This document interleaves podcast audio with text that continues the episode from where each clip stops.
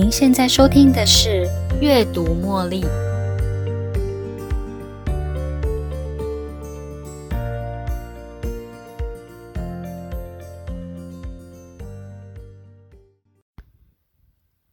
欢迎收听今天的《阅读茉莉》。我们在上一集的《阅读茉莉》分享了如何为自己注入勇气，成为内心强大的人。今天想跟大家分享如何将这样的力量传递给其他人，帮助他们在面对困难时也能够变得强大。当你赋予自己力量，接下来你就能够在与人沟通对话的时候送出你的力量，你的回话就能够给予对方勇气，同时呢，也能够将这个正向力量带入你们的关系中。建立双方的对等关系。赋予勇气，并不是要赞美，也不是要安慰他人，更不是要让对方觉得心满意足。赋予勇气的目的在于，当对方身处于困境的时候，给予他活力，使得他可以克服自己的难题。赋予人际关系勇气，为的是要维持双方的对等关系。与对方的关系不是上对下的支配关系，更不是下对上的服从关系。在与他人对话的时候，你希望能够有效传达你的讯息，而不会因为对方的态度或感觉让自己觉得好像是低人一等而感到不自在。你也不想要过度迎合对方，或是强迫对方完全按照你的指令行事。以下四种介绍大部分的人表达主见的模式，你可以听听看哪一种模式可以帮助你不用被迫让自己处于低人一等的地位，更不需要去迎合或是强迫对方的意志，但是还能够有效的传达你的讯息哦。第一种模式，无主见的行为，又称为屈从的行为。这种行为是为了避免伤害对方而收回自己的要求。例如，你的话语可能是：“哎呦，其实你这一次考试也没有太差啦。”这是因为你害怕你说的真心话，对方会因此而受伤。第二种模式是报复，也称为自我毁灭的行为。这种行为通常伤害对方，并且放弃自己的要求。例如，你可能会说：“如果你下次还考这么烂的成绩，今年暑假去日本的行程就要取消。”之所以呢会称为自我毁灭的行为，是因为这句话说出去，等于是全家人一起陪他不能出去玩。换句话说，你不仅伤害了对方，也将全家人的利益拉下去，一起受苦。第三种模式，攻击行为。也称作施压的行为，即使会对对方造成伤害，仍然坚持自己的要求。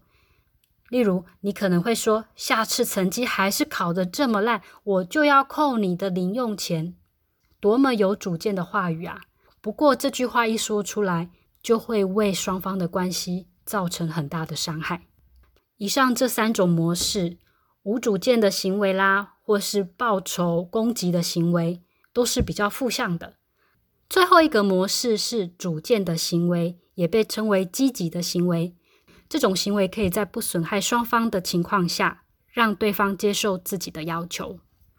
以下我们来讨论一个情境：当你正在看电视剧时，一个很健谈的朋友打电话来。这个时候，你可以说：“哦，真是抱歉，但是我现在正在忙，无法接电话。你打来有什么重要的事吗？”如果可以的话，我们可以晚点再聊。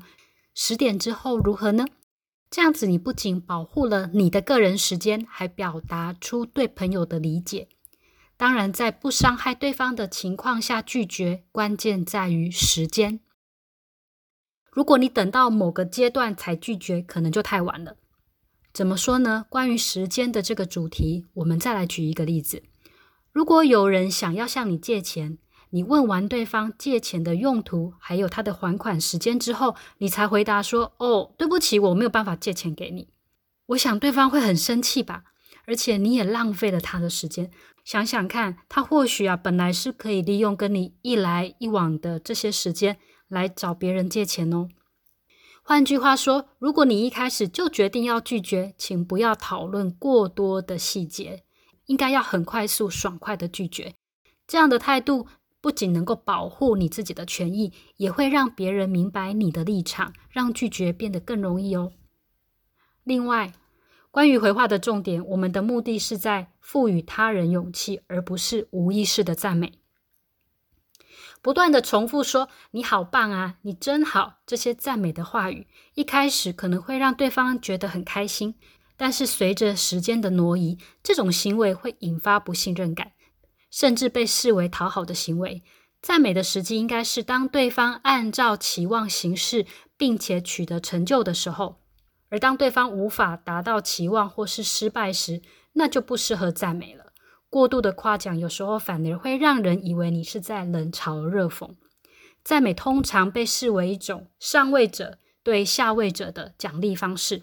我们经常对孩子说：“你好棒，做得很好。”但是你会对你的同事说同样的话吗？那么要如何认同对方的进步跟成长呢？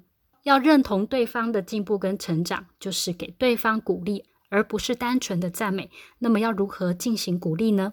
要肯定对方的进步跟成长，我们可以用加分主义的思考。加分主义意味着我们应该与过去的自己进行比较，看看自己取得了多少的进步，用正向的方式来思考。相反的，扣分主义思考是以一百分满分为基准，然后逐步扣除分数的方式来看待事情。举例来说，当我们跟上幼稚园的孩子交谈时，我们可以使用以下的语言。看到你最近的表现，妈妈真的很开心。你跟我说拜拜的时候啊，已经可以跟妈妈挥手了，而且你现在还能够帮妈妈做一些小事情哦。你已经成为了好哥哥了呢。这种方式的赞美可以促进孩子的责任感还有独立性。相反的，如果我们用扣分主义来思考，就会不断的去计算孩子的表现跟我们的理想标准之间的差距。这可能会让孩子感到自己永远无法达到我们的期望。例如，你可能会跟孩子说：“你长那么大了，看到妈妈在忙，怎么都还不过来主动帮忙做家事呢？”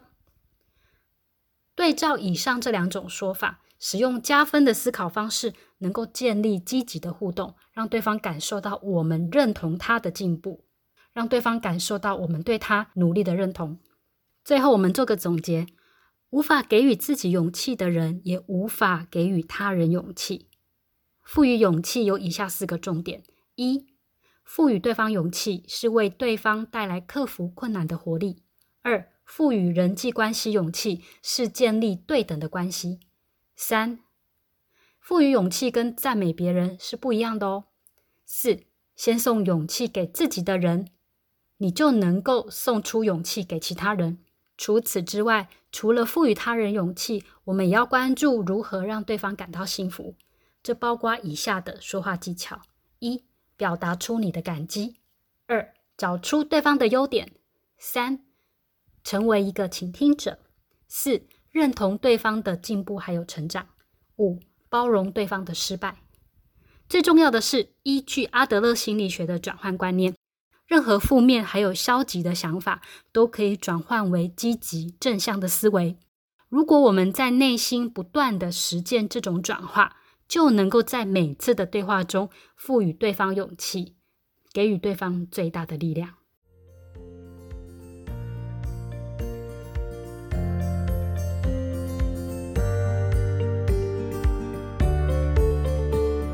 又到了节目的尾声。如果你喜欢今天的节目，邀请您在 Podcast 留下五星评论、订阅并分享这个频道给您的好友。如果您有其他的反馈或想法，也欢迎留言给我。您的这些反馈都将成为背后那一股支持着我坚持不懈、持续创作、提供更优质内容的动力。